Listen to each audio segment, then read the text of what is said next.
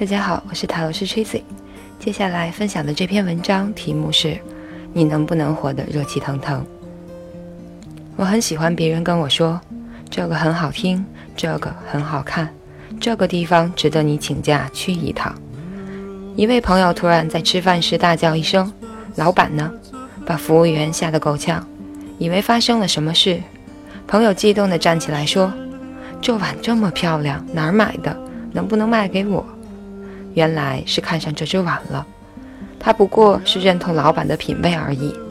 老板自然是出现了，淡淡的说：“我收集的，我好这口，还有一只喜欢就送你吧。”一个热气腾腾的灵魂遇到另一个热气腾腾的灵魂。一个有意思的人说：“我看到一个喜欢的东西，会幸福的直哼哼。当然，值得他哼哼的都是一些无用的东西。”比如一本书、一场演出、一个不错的创意。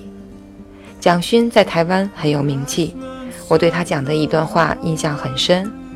他住的房子在淡水河边，但是开发商似乎对风景没有什么感觉，窗户开得很小。他做了什么？他请来建筑系的学生，在家里开了十二扇窗，从外往外推的窗。风景一览无余。此外，还架出了一个小小的阳台。这个画面我印象深很深。我也是喜欢很多窗，喜欢看到窗外风景的人。有时我为了争取一个窗边的位置，都要费很多口舌。出外旅行订房时，问的第一句话是：“窗外有风景吗？”为了一个带景观的阳台房间，晚上居然舍不得睡觉。在阳台上呆坐半小时，结果感冒了。对风景如此贪恋的人，也算有热气腾腾的灵魂吧。他们人到中年还有兴奋点，这个兴奋点碰巧还跟钞票没有太大关系。一个爱读书的人提到他某天买到一款蜡烛，很激动地请了几个朋友来家里吃饭。只因为这个蜡烛的名字叫图书馆，潮湿、油墨味、雨天、木屑，他要分享这图书馆的味道。有人前不久在国外参加了一个五十四岁男士的毕业音乐会。这个男人小时候的梦想是当个音乐家，但是由于各种原因，后来学了飞机修理专业，当了一辈子高级修理工程师。自称高级工人，五十岁他光荣退休，接下来干什么？实现梦想啊！正儿八经的报名去大学音乐系学作曲，跟小朋友们一起上了四年大学。五十四岁毕业，自己作词作曲演奏，钢琴、小提琴、竖琴样样都来，邀请亲朋好友来参加他的音乐会。这是一场多么感人的音乐会啊！有人说感受到了一种力量，热气腾腾的力量。人家五十岁才开始呢。倒是很多年轻人认为梦想是空话白话，也可以说根本就没有梦想。一个来国内旅行的美国大学生说，他很不喜欢一些中国的大学生，因为他们无趣，除了房子车子不会聊别的。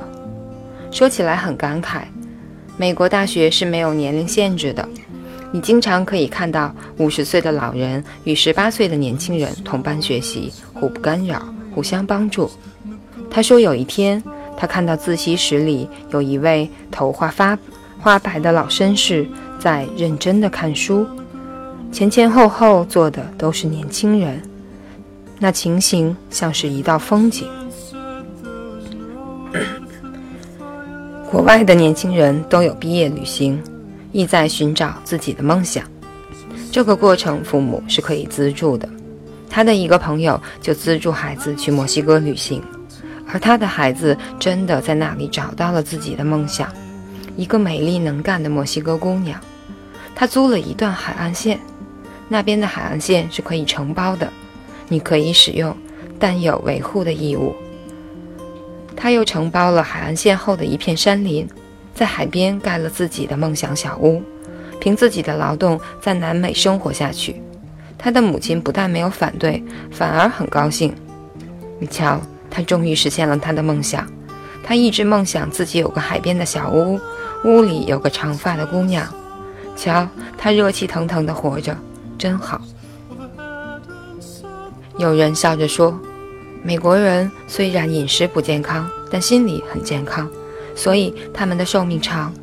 爱运动是一个方面，精神放松有热情对生命力的影响，有时超过了饮食对健康的影响。中国人饮食精细讲究，但精神容易压抑，总是高兴不起来。仔细想想，他的话还真的有道理。美国的胖子也很多。但是他们多是健康的胖子，很少有减肥之说。他们聊书、聊旅行、聊运动，他们的生活新鲜简单。你如果只知道聊赚钱，他们会以不屑的目光望着你。言下之意是，你活得太不热气腾腾了。感谢大家收听，我是塔罗斯 Tracy，晚安，好梦。